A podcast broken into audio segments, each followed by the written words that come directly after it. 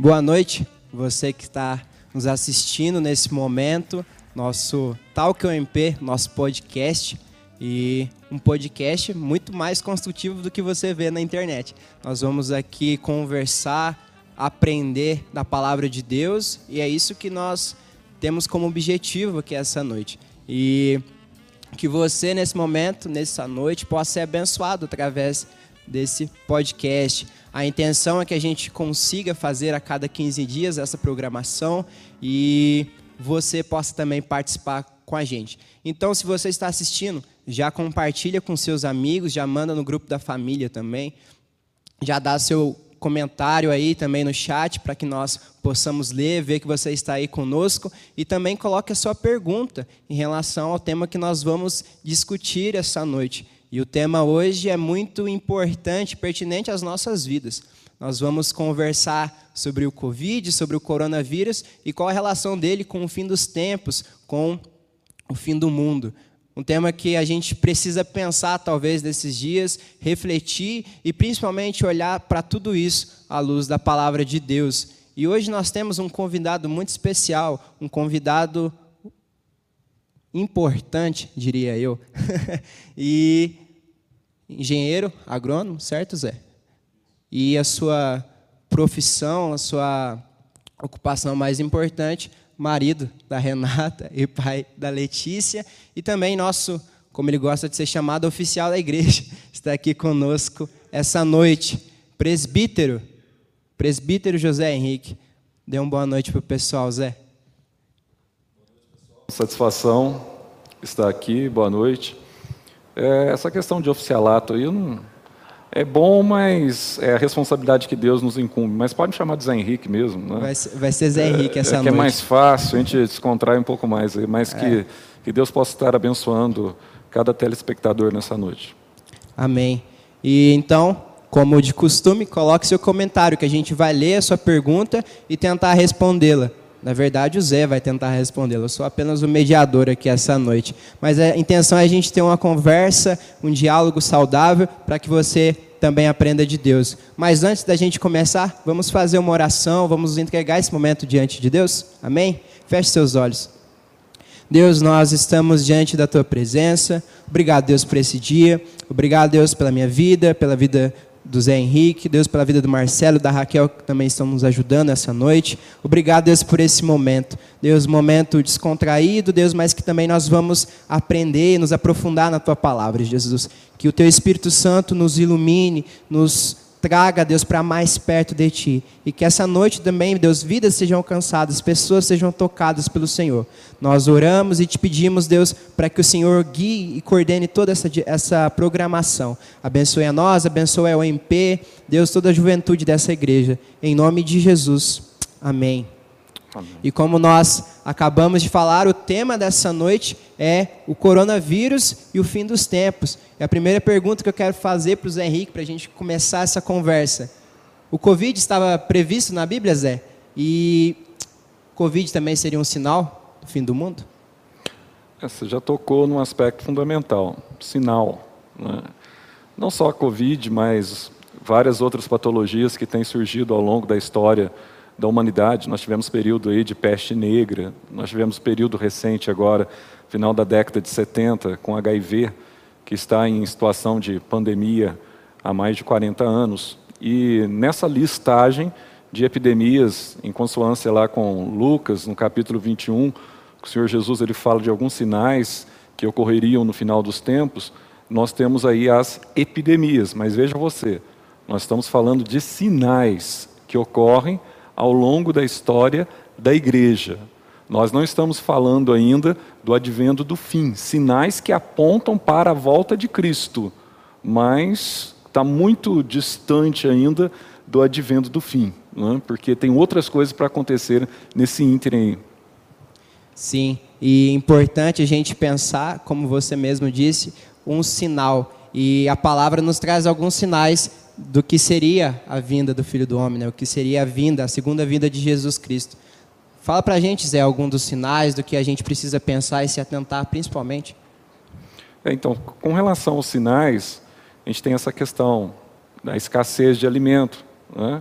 que hoje o mundo já passa por isso há algum tempo. Você vai na, em algumas regiões da África, como, por exemplo, o norte da África, você tem a questão das doenças já mencionadas, você tem a questão da falta de paz no mundo hoje. Você pega o continente africano, o Oriente Médio, você tem países em pé de guerra constantemente uns com os outros. Né? Então, isso são sinais. Agora, além dos sinais, você tem o que tem que acontecer no mundo de marcante para Jesus voltar. E isso nós vamos trabalhar com essas questões também. Será que existe uma sequência de eventos para a volta de Jesus? E qual seria a principal, Zé, que a gente deve pensar? Será que é a, a principal questão seria a evangelização, para que todos ouçam a palavra de Deus antes que venha o fim? E a gente às vezes fica preocupado com essas situ situações né, que a gente vê, como você falou, do Oriente Médio, a, do nosso próprio país, da desigualdade, tantas questões sociais e agora a pandemia que piora ainda mais toda a situação. Né? E, e às vezes a gente se esquece do principal, né? que é a, que todos ouçam a palavra de Deus e de certo modo a gente não vai saber quando isso acontecer, né? A gente não vai estar tá, é, ciente de que ah, amanhã Jesus Cristo vai voltar. A gente tem a ciência que a gente deve fazer a nossa missão, pregar o Evangelho, mas não sabemos nem o dia e nem a hora, certo? É isso mesmo. Então, o primeiro grande evento que nós temos para consolidar o período que antecede a volta de Cristo é o Mateus 24, 14, né? que diz que o Evangelho ele será pregado em toda a terra habitada, em testemunho a todas as nações, então virá o fim. Esse é um evento bastante interessante, Neemias, porque nunca nós vamos ter a noção correta de quando que isso vai acontecer. Isso está de acordo com aquilo que o próprio Jesus ele diz com relação ao fim dos tempos, que nem anjos, nem o filho, mas unicamente era da prerrogativa do Pai externar essa verdade no momento do retorno. Né? Por que nós não sabemos? Nós entendemos essa questão da expansão do Evangelho, nós não entendemos apenas como que todo o gênero humano, obrigatoriamente, ele tem que ouvir o Evangelho para que Cristo volte. Isso dentro da nossa postura reformada. Nós entendemos que onde houver um eleito de Deus nesse mundo, o Evangelho vai chegar até ele e essa pessoa, antes de Cristo voltar, ele vai compor a noiva do Cordeiro, a igreja de Jesus, para que ela possa então subir para encontrar com o Senhor nos ares. Então, hoje nós temos várias formas de difusão do Evangelho, principalmente através das mídias, da internet. Então, o homem, muito mais nos nossos dias, ele é totalmente indesculpável. Ele depois chegar um dia diante do Senhor e falar: Senhor, eu não tive oportunidade de ouvir. Não, teve sim. Né? Teve através da televisão, das mídias, enfim, da internet de uma forma geral. Então, esse é o grande sinal, o primeiro e grande sinal. Sinal, vamos chamar de eventos que antecedem a volta de Cristo. São três ou quatro eventos aí que consolidam a volta de Jesus. Mas esse evento é fundamental, só que o homem nunca ele vai ter o pleno conhecimento de se que todos aqueles que são do Senhor já se converteram ou não. E como você falou, a gente não tem a previsão disso, não sabe como vai acontecer e a intenção, o que a gente precisa saber, o que a Bíblia fala, que a gente esteja preparado, porque o ladrão pode vir a qualquer hora, em qualquer momento. E, e a gente vê várias pessoas, como é, igrejas modernas aí titulam profetas, pessoas que falam pela boca de Deus, né? E trazem adivinhações, trazem momentos de falar que Cristo vai voltar tal dia, tal hora, em tal momento. Falaram que o mundo ia acabar em 2012, a gente está em 2021, estamos aqui ainda, então. E até recentemente teve um pastor, né, profeta, que falou que dia 30 do mês passado, dia 30 de março, haveria uma grande devastação. O anjo da morte levaria as pessoas, traria muitas pessoas à morte nos mercados, nas ruas.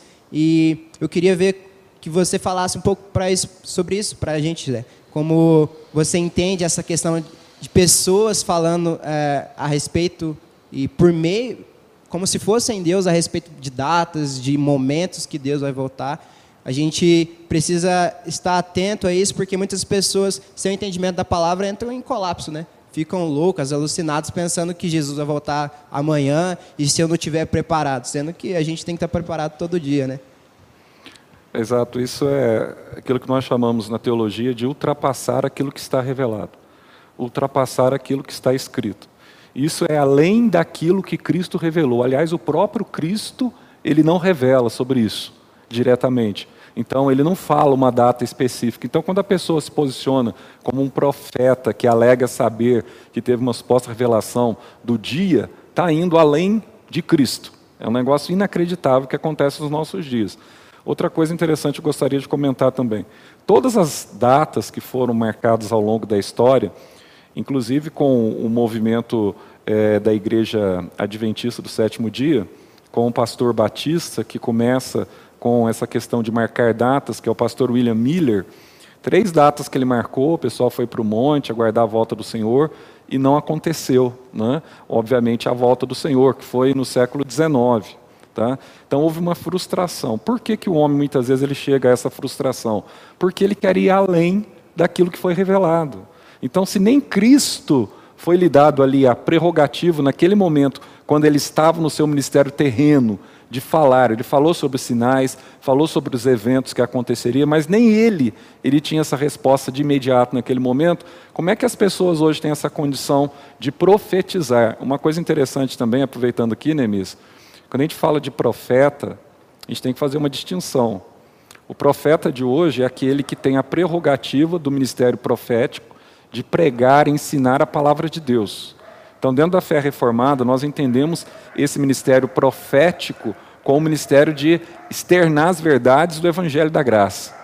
Agora, não é mais aquele profeta preditivo que havia no Antigo Testamento e que também em transição ali você vê ali nos Evangelhos, que ainda havia, algum, havia alguns profetas nesse sentido.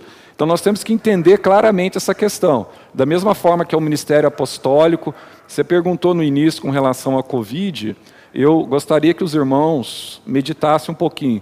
Onde estão aqueles que se é, intitulam apóstolos nos nossos dias? Que dizem que tem a mesma prerrogativa que Pedro tinha, que a própria sombra é, conseguia curar pessoas, porque Deus usava Pedro para fazer isso. Agora, onde eles estão? Será que eles estão agora nos hospitais, nas UTIs, que estão com 99%? Eles estão lá orando para que as pessoas que estão com Covid seja totalmente restaurada? Então, que ministério profético é esse? Que ministério apostólico é esse? Então, nós temos que ter como né, é, uma prerrogativa fundamental que todo esse ministério que foi realizado no início da igreja, ele tinha um objetivo a glória e o enaltecimento do nome do Senhor Jesus Cristo, trazendo ali conhecido com as curas, com os prodígios. Agora, nos nossos dias, esse ministério ainda ele persiste? É uma pergunta, tá? Para você pensar. Agora, se persiste, por que, que nós não evidenciamos tanto? Então, nós não podemos fazer do cristianismo aquilo, aquilo que você tem como regra normativa, é aquilo que acontece de uma forma ordinária e nós temos as regras que acontecem de forma é, extraordinária. Deus pode realizar um milagre grandioso ainda hoje? Pode. Nós acreditamos que pode, mas isso não é regra mais, isso é exceção. Então nós não temos mais aquele ministério daquela forma de profético. Você vai revelar coisas que estão além daquilo que a Bíblia revela. Então nós não entendemos assim dentro da fé reformada. E eu acho que o, Covid veio só para trazer algo à tona que já estava no coração da igreja, né? que é o medo do sofrimento. Né?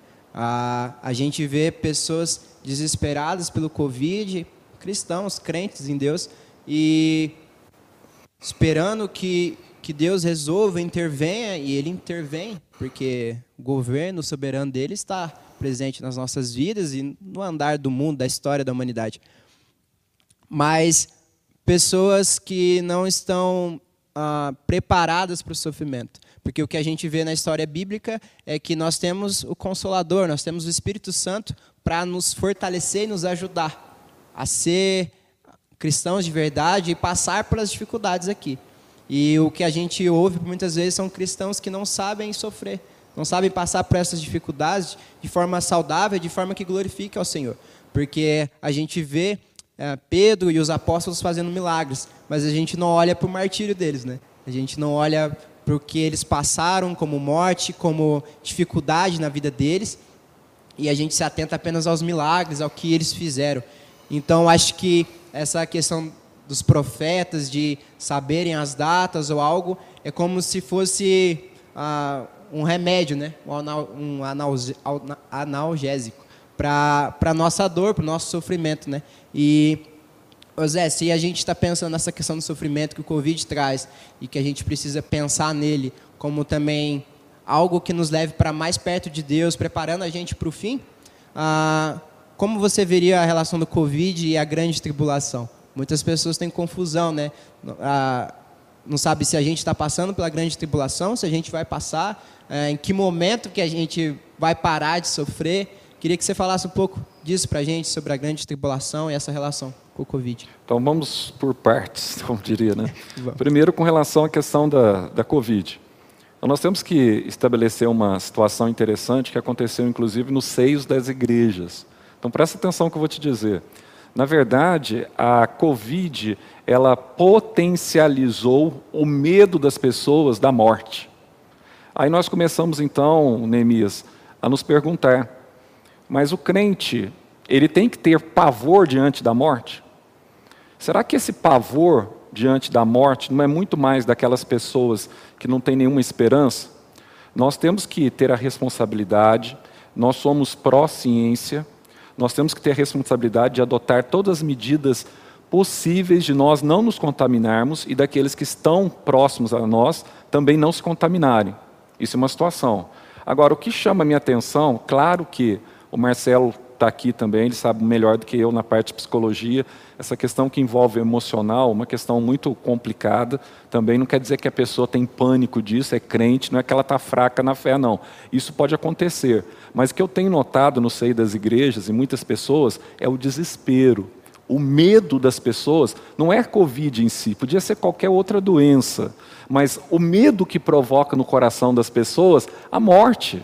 Então, esse é, é a grande chave, esse é o grande problema do ser humano. É quando está diante da morte, está preparado ou não. Aí eu me lembro de Amós 4,12: Prepara-te, ó Israel, para encontrares com o Senhor teu Deus. Me lembro também do profeta Isaías 38, né, quando ele, é, é, é, ele fala, o, o profeta fala para Ezequias: arruma tua casa, põe em ordem que você vai morrer.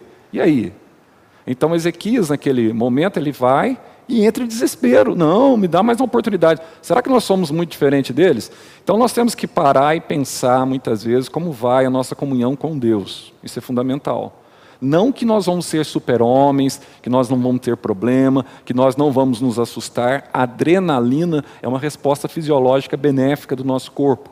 Tá? Mas nós temos que depositar a nossa confiança em Deus. Agora, buscando essa relação da questão da grande tribulação, essa questão da grande tribulação é vista de diferentes formas no seio evangélico. Né?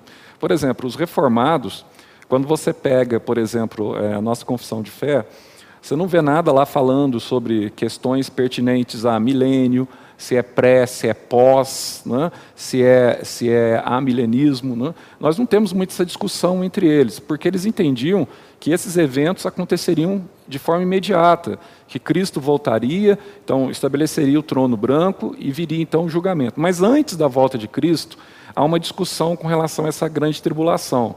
Então há um segmento da igreja hoje que entende que sete anos antes de Jesus voltar, vai intensificar um período de tribulação jamais visto é, na Terra. É, a igreja reformada, quase na sua maioria, embora escatologia não é consenso igreja nenhuma, é, ela entende que essa tribulação, na verdade, ela ocorre ao longo da história da igreja. Ela não fica circunscrita a sete anos finais. Agora, nós entendemos que haverá sim uma tribulação potencializada, porque além do evangelho ser divulgado para toda a terra habitada, a maioria defende também o último anticristo, né? o aparecimento do anticristo derradeiro, que é difícil que ele aparece sempre ao longo da história defende também uma conversão é, nacional ou muito grande de judeus ao cristianismo. É?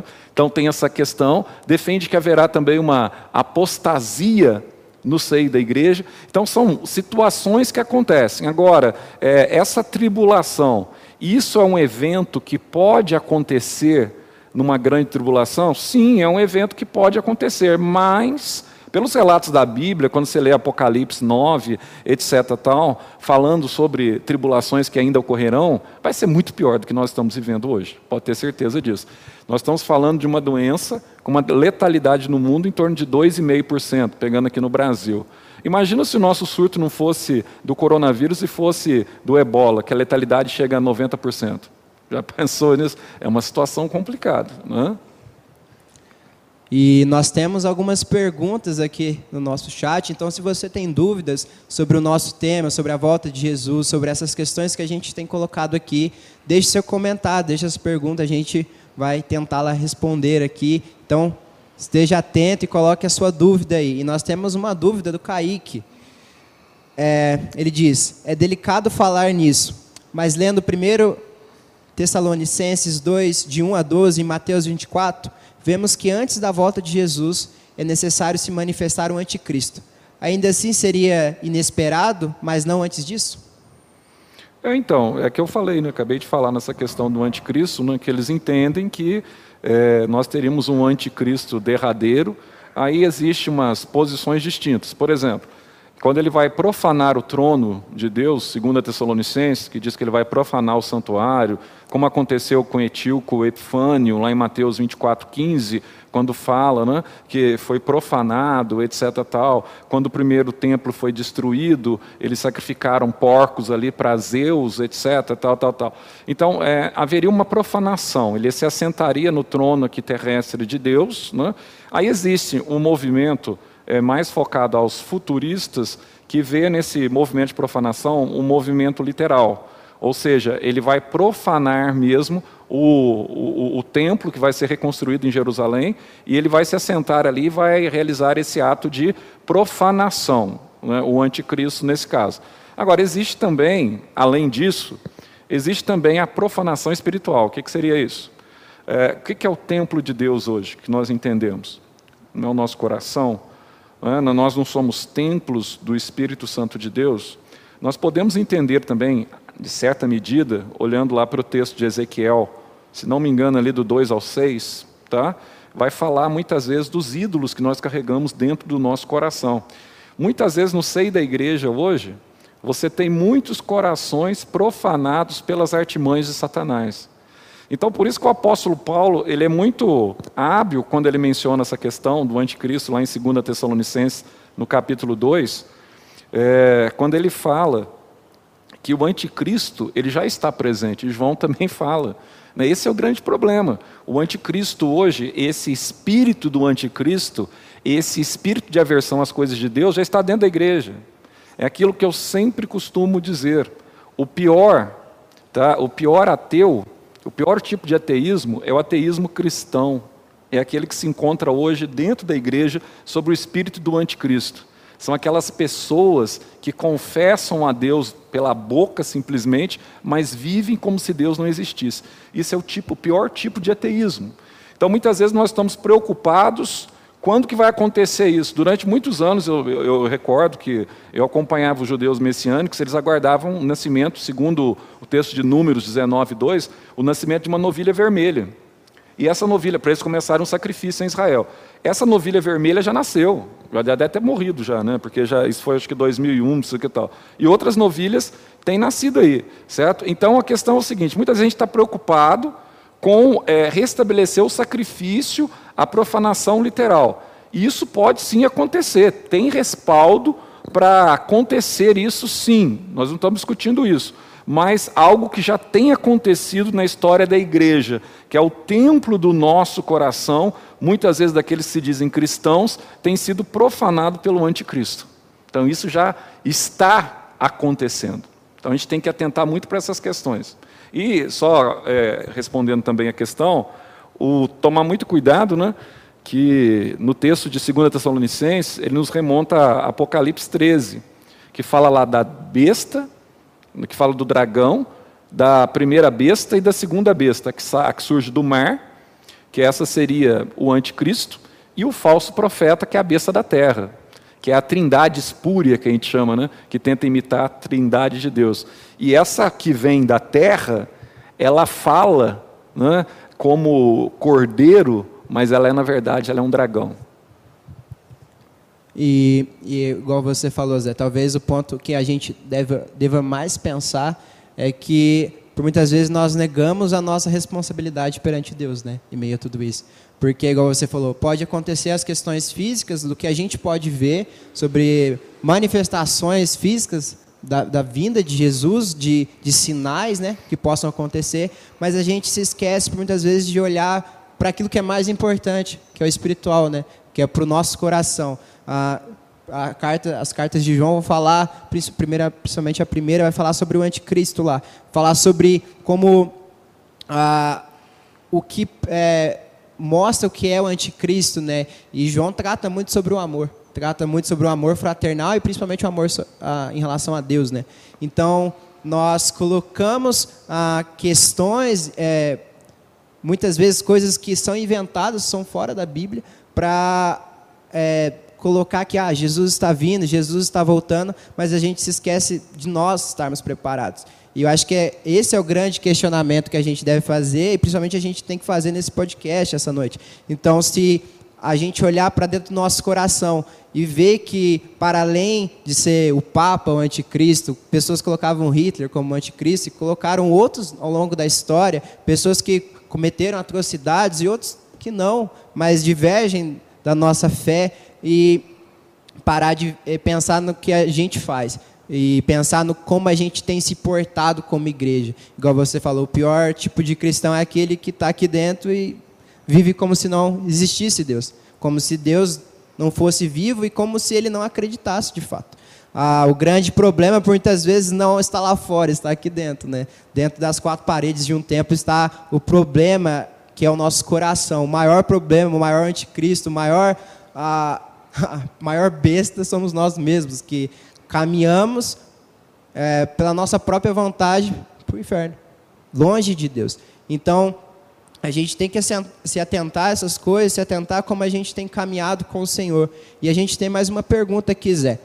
O Natan pergunta qual a diferença entre o arrebatamento e a segunda vinda de Cristo.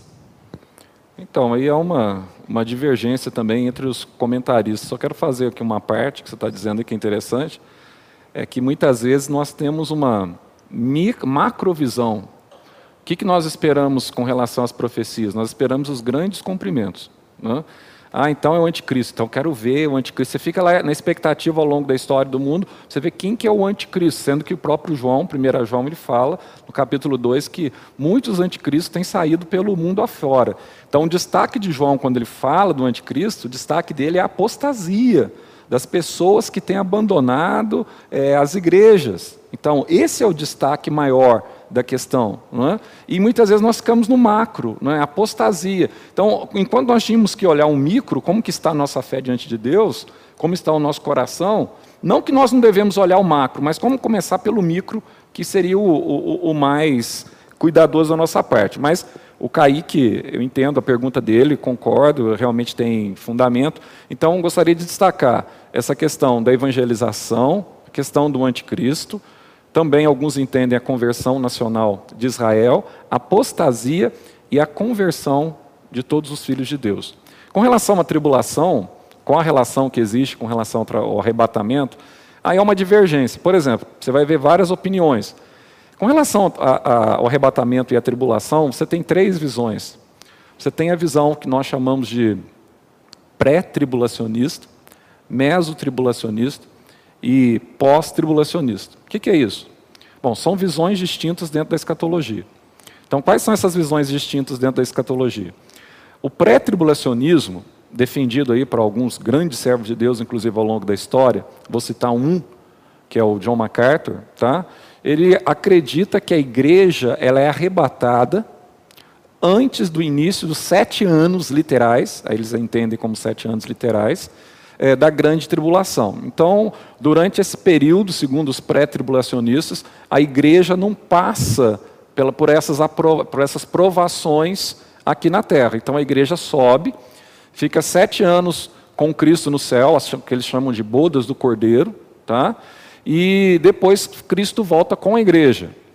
Aí você tem o mesotribulacionismo, que entende esse período de sete anos reduzido na metade, que a igreja passa a metade da tribulação e no meio da tribulação ela sobe, e aqui ficam aquelas pessoas que ainda não se converteram.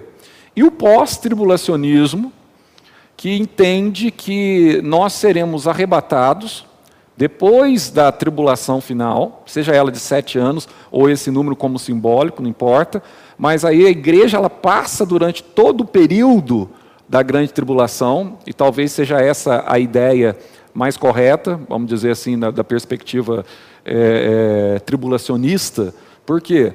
Porque quando nós vimos lá as duas testemunhas que se levantam para proclamar o Evangelho é, em Apocalipse capítulo 11, né, incorporada muitas vezes do espírito de, entre aspas, de Moisés e Elias, ali pregando o Evangelho, essas duas testemunhas, em 1260 dias, você vai ver lá tempos, tempos e metade de um tempo, elas morrem, aí elas são arrebatadas para o trono de Deus. Provavelmente ali representa duas igrejas, ou igrejas de uma forma geral, que seriam aquelas duas igrejas do Apocalipse que Deus não faz nenhuma administração né, que é a igreja de Filadélfia, e a igreja de Esmirna, que Deus não faz nenhuma administração. Então ali você tem aquilo como as igrejas sendo arrebatadas. Mas quando que isso aconteceria? Isso aconteceria então no momento que antecede a volta de Cristo.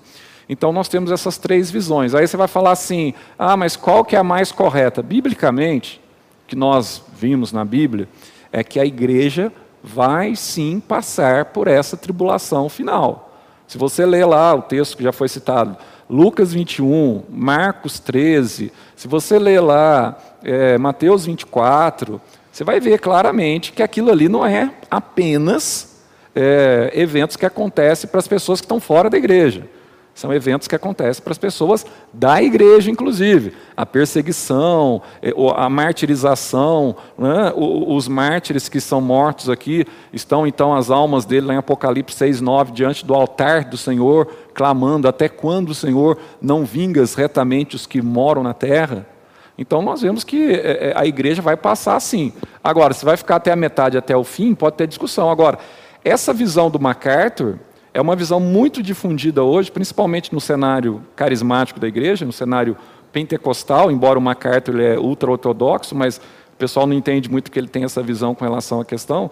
Mas é uma situação interessante, só que o, o, o embasamento dela, biblicamente, é, é meio complicado, porque ela demanda duas voltas. Aquilo que nós chamamos um pré-tribulacionismo é meio que ele demanda uma volta secreta de Jesus só para a igreja, e depois uma volta universal de Cristo. Então a Bíblia não fala sobre isso, a Bíblia fala de uma volta universal de Cristo, em Apocalipse 1,7, ele voltando com as nuvens em que todo olho o verá. A Bíblia fala sobre isso. E é, é, o que a gente vê geralmente, por exemplo, em filmes. Tem até aquele filme do arrebatamento. Algo é Deixados para Trás. É Deixados para Trás, que as pessoas estão dirigindo, é, fazendo as suas atividades e de repente somem, né? E igual você falou, a, essas deve, seria necessário duas voltas de Jesus, né? Tipo, ele voltar primeiro para a igreja e depois voltar para o restante. Seria contradizer a palavra, porque se todo o olho vai ver, se todo mundo, seja crédulo ou incrédulo, vai ver que Cristo voltará. Então chega a ser uma conclusão não muito sensata, diria eu. Ou pode ser sensata dependendo é, da linha. A gente tenta na escatologia digamos assim, vamos dizer assim, não desagradar ninguém. Né? A gente tenta. Porque, por exemplo, eu pego meu amigo Agnaldo. O Agnaldo, por exemplo, ele é um futurista. Eu entendo a visão futurista da, do Apocalipse. Ele, ele acha que tudo ali acontece de forma literal. Mas a gente sabe que existe uma simbologia muito forte no livro do Apocalipse. Né? Então, assim, a, a, a, escatologia, eu tenho meus pontos de vista. Se você perguntar com relação ao milênio, outra coisa, etc. Tal, eu tenho as minhas visões particulares, mas eu não vou me surpreender se eu chegar no dia for diferente, nem vou questionar o Senhor por isso. Vou falar assim, Senhor, mas não era assim, etc. Tal. Mas como você disse, Neemias, existem situações que você tem mais respaldo hermenêutico a partir da palavra de Deus e situações que você força muito o contexto. Situações que parecem mais ficção do que algo realista para acontecer. Né? Que nem você citou aí, eu, eu vou citar, você tem dois pré-milenismos. Você tem o pré-milenismo histórico, que é, é, é um pré-milenismo bem pautado nas escrituras mesmo, e você tem um outro que ele é, depende de um exercício ficcional muito grande, que é o dispensacionalista, pré-milenismo dispensacionalista. Então, se você pegar grande parte das igrejas batistas históricas, por exemplo, eles são pré-milenistas históricos. São grandes servos de Deus, têm grandes teses sobre esse assunto, como Russell Shedd, etc. Tal, né? A igreja presbiteriana, nem todos, mas uma grande maioria, tem uma postura agustiniana. No livro de Agostinho da Cidade de Deus, que nós diríamos assim, é uma palavra errada, a gente chama de amilenismo, mas isso não quer dizer que nós não cremos no milênio. Nós achamos que o milênio não é mil anos literal, que o milênio, para nós, ele começa com a exaltação de Cristo e termina com a volta de Cristo. Isso para nós. Então, amilenismo significa que nós não temos milênio. Não, nós não temos o milênio que nós definimos como mil anos. Né? Ainda você tem a, a, a, a postura pentecostal, que eles são mais pré-milenistas dispensacionalistas. Tá? Então, não vamos julgar essa questão, né? mas tem aquelas que são mais sólidas na palavra, que é o pré-milenismo histórico e o amilenismo, e até certo ponto era o pós-milenismo, mas o pós-milenismo ele é meio complicado, porque há um otimismo muito grande que acha que antes de Jesus voltar o mundo vai melhorar demais os mil anos finais, né? ou que não seja literais. Então é meio difícil a gente ter essa visão tão otimista diante daquilo que a Bíblia diz da degeneração do homem cada vez mais e fazer essas afirmações em base, quando não é baseado na palavra, torna a, torna a fé daqueles que ouvem e aprendem disso não muito consolidada, né? Porque igual o que a gente tem e o que a gente tem visto é isso. Como você falou, a questão do desespero, das pessoas não estarem bem ensinadas, instruídas sobre aquilo e não acharem respaldos bíblicos na Bíblia para isso. Então, o que eles entendem não é sobre o que a Bíblia fala, mas muitas vezes o que eles esperam ver de alguma forma. E esse talvez seja o perigo, né? O perigo do, do achismo, de achar que vai acontecer, mas não ter a certeza.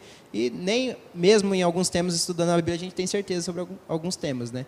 Então, a importância de pensar nisso, principalmente olhando para a palavra.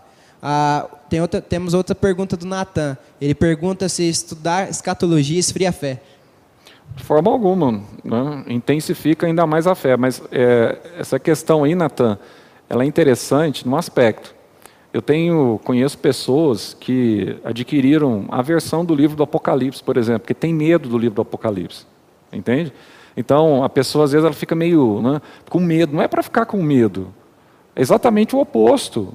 Quando Jesus ele fala é, em Lucas 21, você vai ler lá a partir do verso 25, que ele está falando sobre os sinais, ele não fala assim, quando vocês virem essas coisas acontecerem, entrem em pânico, entrem em desespero, não é porque vocês vão ser perseguidos. Não, ele diz: regozijai-vos, erguei a vossa cabeça, pois o vosso livramento tem se aproximado.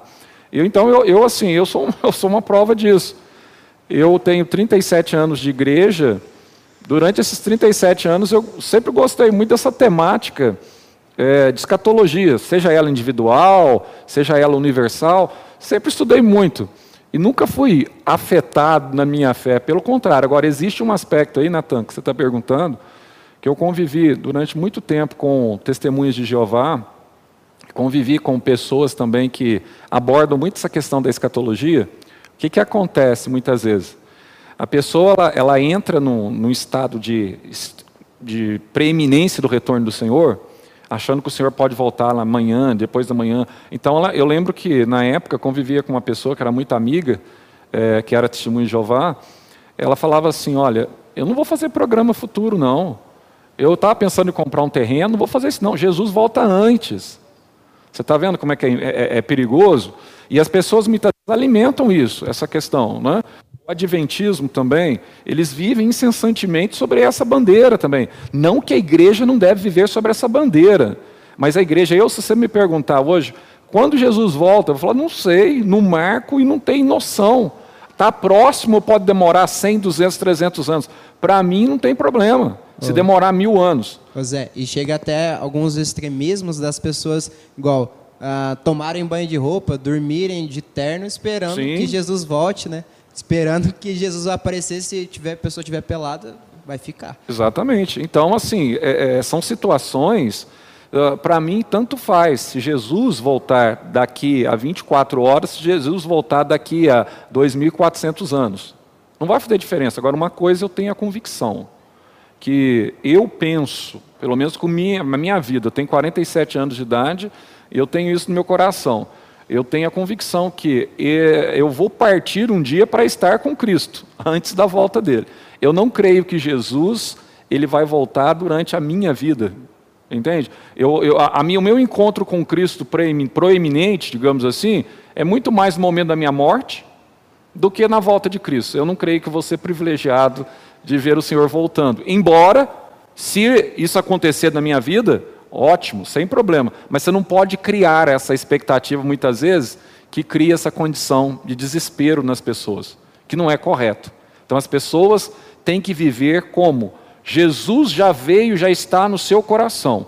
E um dia nós vamos partir para estar com Cristo. Agora, no fechar da história humana dessa terra, desse mundo, Jesus vem fechar a nossa história para nos conduzir eternamente à igreja.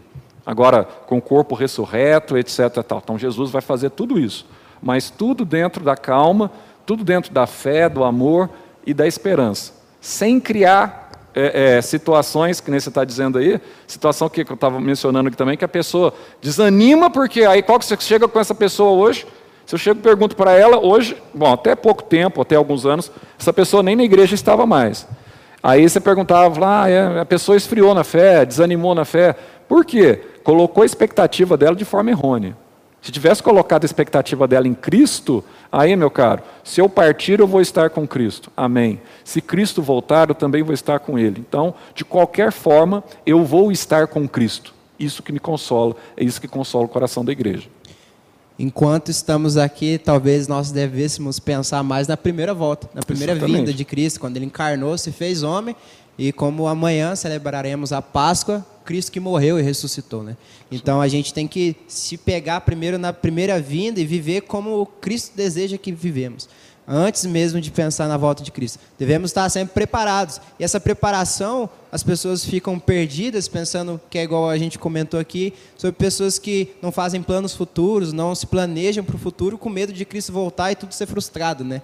E o que a gente deve estar preparado é um relacionamento, é uma busca com o Senhor, é estar diante dele caminhando em santidade, em, em serviço a Ele, em busca a Ele, porque isso é o mais importante, isso que deve preparar as nossas vidas para a volta de Jesus. E Zé, quando você falou sobre arrebatamento, a, a gente ouve algumas pessoas falarem, comentarem que a, antes do arrebatamento, antes das, de, de como se fosse uma visão é, pré-milenista, por exemplo, de Cristo voltar, antes, especialmente para a igreja, vai acontecer um avivamento. Como você entende essa visão? Você acha que vai ter, é, como você falou sobre a conversão de Israel, por exemplo, da maior parte, sobre grandes conversões é, na, na própria igreja do, dos gentios, assim por dizer? Como você entende essa questão do arrebatamento e também essa questão de um avivamento antes de, de tudo isso acontecer? É interessante essa questão do avivamento, que, biblicamente falando, há uma dificuldade da igreja entender essa questão do avivamento. As pessoas acham que o avivamento ela é uma coisa que parte do coração do homem que motiva o coração de Deus. Não é isso que acontece. Se você ler o Salmo é, 80, se não me falha a memória, memória, o último versículo do Salmo 80, depois você pode até conferir na sua casa, o salmista ele diz assim: é, vivifica no Senhor, para que eu possa invocar o seu nome. Está entendendo a diferença, Neemias? Não é eu clamando para o Senhor, não, não. Então, assim, vivifica-me, Senhor. O que, que o salmista está mostrando? Ele está mostrando que todos os avivamentos que acontecem ao longo da história, ele parte do coração de Deus para o coração do homem. Não é o coração do homem que vai mover o coração de Deus. Então, o que, que acontece? A igreja, então, na parte final, ela vai ter um avivamento. Eu não sei te falar se vai haver esse avivamento da forma como pensa aí. É pular, dançar e fazer coisas. Eu não sei se é dessa forma. Não estou dizendo que é quem perguntou. Estou dizendo que é, é, esse avivamento, quando a gente fala em avivamento, nós estamos falando em consagração a Deus. Ao longo da história, o século XVII, século XVIII, século XIX, você vê grandes ondas de avivamento, principalmente na Europa, e todas elas Não era uma coisa, ah, nós estamos fazendo, tentamos tendo aqui um avivamento para buscar dons, não era isso. Era para reconhecer a nossa insignificância, a nossa dependência do Criador e buscar comunhão desse Criador, que é o nosso Deus e Pai. Então, esse avivamento ele partia do coração de Deus para o nosso coração. Ah, então o que, que acontece no tempo do fim? Jesus, em Lucas 18, se não me engano, verso 6 ou verso 7, ele diz algo interessante, fazendo um contraponto aí com aquilo que você falou. Ele faz uma pergunta. Ele diz assim: Quando eu voltar, porventura haverá fé na terra? Então, eu entendo que a nossa situação vai piorar a situação da igreja. É, vide Europa hoje. Onde estão as igrejas? O berço da reforma protestante. Onde estão as igrejas hoje na Europa? Muitas igrejas se tornaram discotecas, outras igrejas foram vendidas ou foram comercializadas, hoje são mesquitas, não é? foram vendidas para os, os muçulmanos. Enfim, onde está o berço? Ali hoje você tem na Europa o berço do ateísmo. Você não tem mais o berço ali, tem só por. Né, quando a gente chega na Suíça, você vai ver lá os monumentos, mas é só monumento, em prol da, da, da reforma. Então, assim, eu creio, e a Bíblia mostra isso, quando você olha para as igrejas que Jesus escreve no século I, duas em sete, que dá 27% das igrejas, naquela época, não receberam nenhuma admoestação do Senhor. 73% das igrejas, naquela época, que estávamos iniciando ali o cristianismo, receberam a admoestação do Senhor. E hoje? Pare e pense como estão as nossas igrejas. Agora, você está falando isso, Zé, para desanimar? Não, não é para desanimar, não.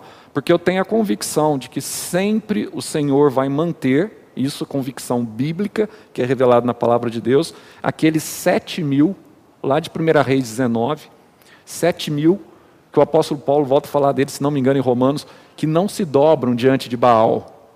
Esse tipo é firme e vai estar firme no momento que Cristo voltar.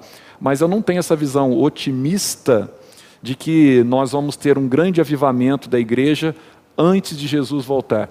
A única situação que a gente pode fazer aí a, a, o contraponto é que alguns intérpretes, alguns teólogos enxergam uma conversão grande do povo judeu para o cristianismo, dos judeus que estão vivos até então. Né?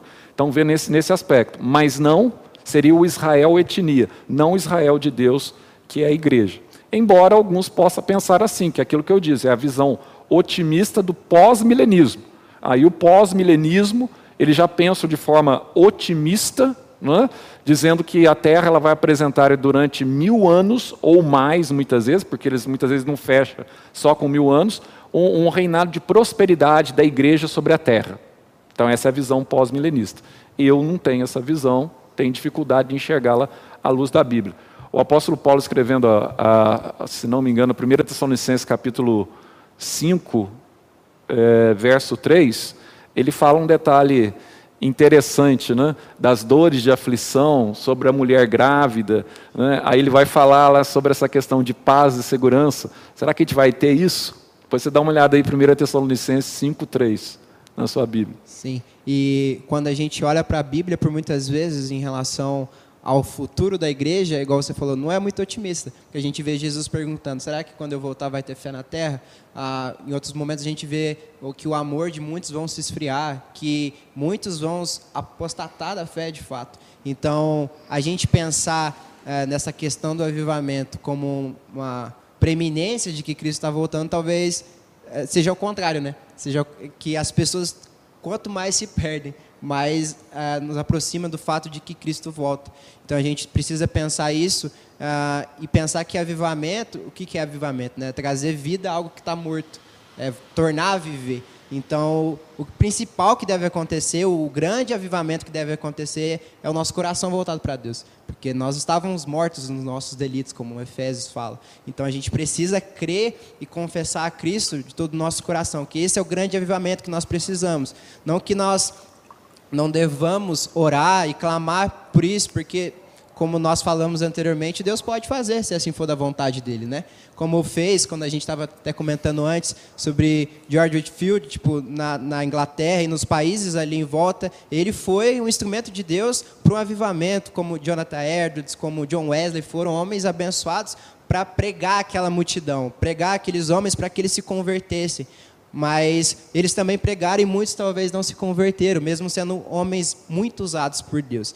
Então, pensar nisso como uma preeminência da volta de Jesus, talvez não seja o que vai acontecer. Talvez a gente vai ver uma igreja ainda mais se esvaziando, ainda mais fria, e isso ser ah, de fato que mostra que Cristo está voltando e que nós precisamos dele ainda mais.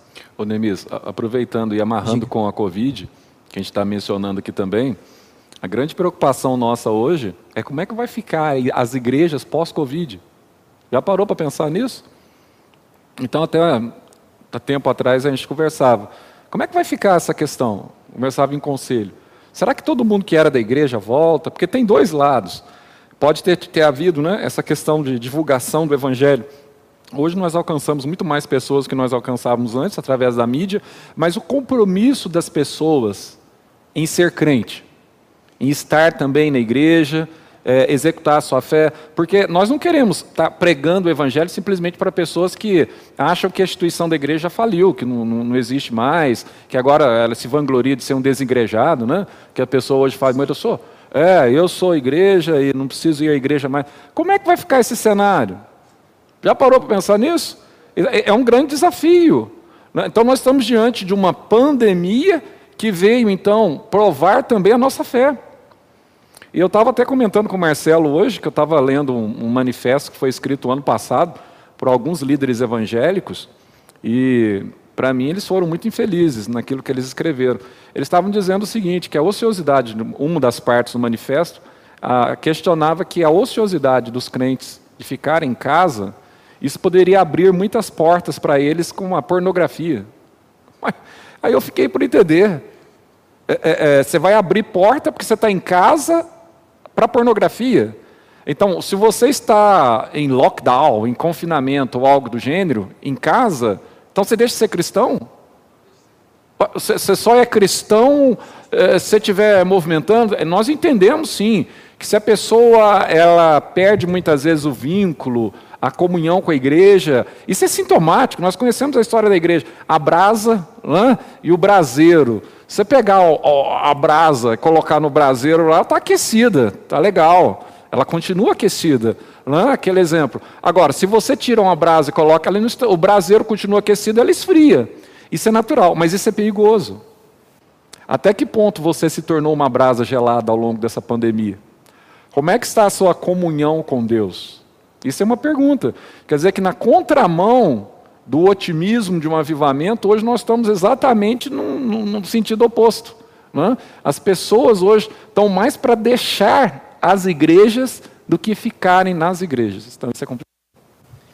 Temos um comentário do Micael aqui. Boa noite, Micael. Ah, ele diz: Percebo que muitas igrejas já não falam mais da volta de Jesus.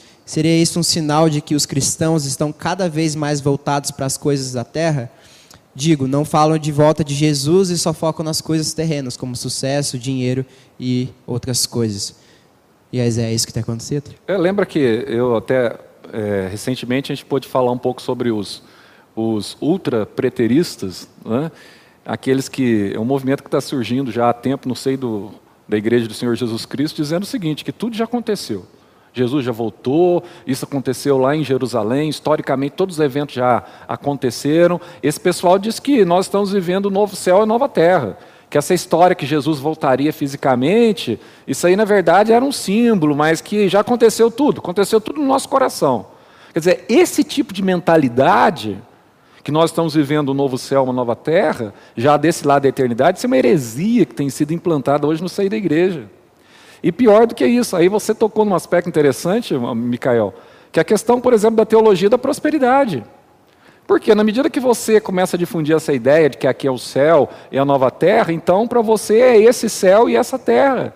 Então o foco seu não é mais a pátria celestial, não é mais Jerusalém celestial. O foco passa a ser então, tá?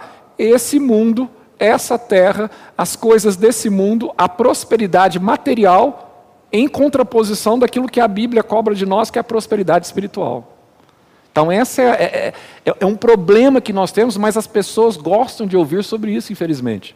E as pessoas são impactadas por isso. Então, por que, que as pessoas vão a Cristo muitas vezes hoje nas igrejas? É em busca da salvação? Não. É em busca. É, é, é o Senhor Jesus ele diz lá no sermão do monte, em, em Mateus 6,33, ele diz: Buscai em primeiro lugar o reino de Deus e a sua justiça, e as demais coisas vos serão acrescentadas. O pessoal vai primeiro em, busca das demais coisas. O reino de Deus e a sua justiça é um acessório que pode chegar ou não para essa pessoa, mas está invertido. Né? Então nós temos que ter muito cuidado com essa questão. A igreja ela tem que ter em mente todo o seu setor cristão da igreja, o setor que é sério, tem que ter em mente a proclamação é, do Evangelho do Senhor Jesus Cristo, destacando que o Senhor um dia vai voltar e um dia vai promover o desfecho da história humana nessa terra. Amém. Temos uma pergunta aqui. Amado, não sei ler teu nome aqui não. Depois você se apresenta. Teu nome possivelmente não é o seu nome aqui na, no nick do YouTube. Então depois você fala o seu nome para a gente te apresentar aí, viu? Ele pergunta o que são as 70 semanas de Daniel, Zé. Boa sorte para responder a pergunta. Ah, 70 semanas de Daniel. Né? Por quê? Porque você tem as 69 semanas que eles pegam desde a saída da palavra para a construção de Jerusalém até a vinda do Messias. Eles estabelecem lá 62 com mais sete semanas, 69 semanas. O problema não é isso, até que bate até a vinda de Cristo, dá para você acochambrar os números e bate. O problema é a última semana. Aí o que, que acontece? Se você trazer isso para a esfera, eles vão dizer assim: a última semana ela foi postergada para o tempo do fim, e nessa última semana você vai ter então a semana aí que seria talvez a semana da tribulação, da grande tribulação. Tá? Ou seria a semana que antecede. Só que você tem que você tem que fazer uma ginástica aí essa última semana. Você tem que jogar dois mil anos para frente. Né? Então assim é, é existe uma interpretação que entende que tudo se cumpriu com a vinda do, de Cristo, de Messias. Agora, a questão do príncipe articular, lá de Daniel capítulo 9, verso 27 em diante, está articulando. Uns entendem que aquele príncipe é o anticristo, ter, é, é complicado. Mas o que Daniel escreveu é muito focado também no cumprimento daquilo que aconteceu tá? com a Medopérsia, com o Império Grego, com o Império Romano, com os grandes impérios daquela época. Então, essa questão das 70 semanas, existe uma interpretação, só que eu, sinceramente, eu vou dizer que essa interpretação de você postergar a última semana lá para frente, se não me engano, posso estar enganado, mas John MacArthur faz isso, tá? eu acho a hermenêutica dessa situação um pouco complicada. Entende? Você tem que jogar. Porque eles analisam 490 anos, Nemis. Literais. Né? Só para você ter uma noção, como é que esse, esse problema da, da, das 70 semanas, aí tem o problema também dos testemunhos de Jeová que pega aquele texto é, tempo, tempo e, e metade de um tempo. 1260 dias, aí sete tempos eles colocam como 2.520 dias. Aí o que os testemunhos de Jeová eles fazem? Eles pegam a saída da palavra para a reconstrução de Israel, eles somam 2.520 anos, sete tempos, cai em que ano? 1914. Aí eles falam que Cristo voltou de forma invisível em 1914. Aí o que, que eles alegam que foi a volta de Cristo? O diabo foi expulso do céu, erroneamente eles acham que Miguel é Jesus, que o, que o Miguel expulsa o Satanás do céu, e aqui na Terra começa em 1914 o quê? Primeira Guerra Mundial. Aí eles achavam, agora já mudaram, que a geração de 1914 viria o fim do mundo, iria ver o fim do mundo. Tá? Então eles se enganaram, porque o pessoal da geração de 1914 já foi. Mas está vendo como é que é? Sete semanas, aí eles pegam números 14 e 34, aliás, sete tempos, eles pegam números 14 e 34, falam um dia por um ano, então 40 dias vocês vão peregrinar 40 anos sobre o deserto. Aí fala que a regra bíblica é um dia por um ano. Então, é, 2.520 dias são 2.520 anos. Mas baseado no quê? Aí cai no ano de 1914. Então, eu acho o seguinte, que é bastante especulação. Né? E você pode, inclusive se tiver a Bíblia de Genebra, você vai ver a interpretação legal sobre essa questão aí do cumprimento também histórico com relação a essas 70 semanas. Tá? É mais confusão do que solução do problema. Mas... E cair no erro de, das datas. Exatamente. Isso que é o problema. Cair no inventar erro. Inventar as datas, inventar das os datas. números. Exatamente. Que nem Aí são é, colocados ali. É complicado. Zé, nós temos uns recados para você aqui. A Marlene Guirar diz que bom demais ouvir o Zé Henrique. Também gosto, Marlene. Deus esteja abençoando os irmãos envolvidos nessa entrevista. A Olenka Bassi diz, José Henrique, tenho Minha muito, tia. muito orgulho de você, meu sobrinho querido. Olha, ó, meu sobrinho querido dela. Deus abençoe, minha tia. Ah, o Marcelo... Tá? Eu falo que é minha tia, não sou que nem o Marcelo que fica falando dona Enaíde, não sei Não fala que é a mãe. eu tô é... falando, essa é minha tia, irmã da minha mãe. Tá vendo? Aí se a Enaíde estiver vendo agora, Enaíde... Tia materna. Tem que falar assim, ó, minha mãe está fazendo uma pergunta aqui. Minha mãe está Minha mãe! minha mãe! Tem, tem, vergonha da mãe. Não, tá louco. Brincadeira. Ah, o, o Natan fez um comentário aqui, eu acho que sobre o que a gente estava conversando, Zé, an anteriormente, sobre o Adventismo. Não tem muito a ver com o assunto, mas você pode tirar a, a dúvida dele ah, novamente, é, de forma sucinta. Ele pergunta: por que o movimento adventista é considerado uma seita, sendo que creem na Trindade também? Sendo que creem na Trindade também. Ele diz que nunca responderam essa pergunta de forma coerente a. É, a questão do, do Adventismo, ele parte da Igreja Batista e surge junto com os testemunhos de Jeová. Então você tem dois estudiosos ali, William Miller, aí surge uma profetisa, que é a Ellen G. White, tá? É ela que tem a visão da arca da aliança aberta com relação ao texto do Apocalipse, etc. tal, no céu, e que o quarto mandamento estava em proeminência, que era a, a guarda do sábado. Então o Adventismo, ele surge junto com o Testemunho de Jeová, com Charles Taze Russell, só que tem um problema. O Charles Taze Russell, ele era unitarista. Então ele acreditava que Jeová era o Deus todo-poderoso e que Jesus era um Deus menor. Já acreditava que Jesus era um, uma divindade menor do que Jeová. E o Adventismo, como você bem lembrou aí, quem que é o que perguntou? Natan. O Adventismo já cria na Trindade, como você bem lembrou, só que tem um problema. O Adventismo, eles têm, na verdade, por que a gente chama de seita? Isso tem que ser bem claro para as pessoas. Quando a gente fala de seita, é porque na verdade são eles que não nos aceitam. Aí você forma um grupo específico que eles se sentem, é, como os testemunhos de Jeová, como os adventistas, que se sentem assim, ó, nós somos detentores da verdade e fora da nossa igreja, parecido com a igreja católica também, que tem essa posição mais radical, fora da igreja não há salvação.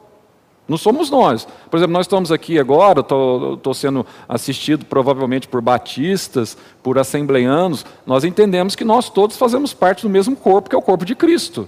Daqueles que realmente são crentes salvos, etc. Tal, crentes congregacionais, nós somos evangélicos nesse aspecto. Temos divergência, pontos de vista diferentes acerca de certos assuntos? Temos, mas nós temos a unidade no mesmo Deus.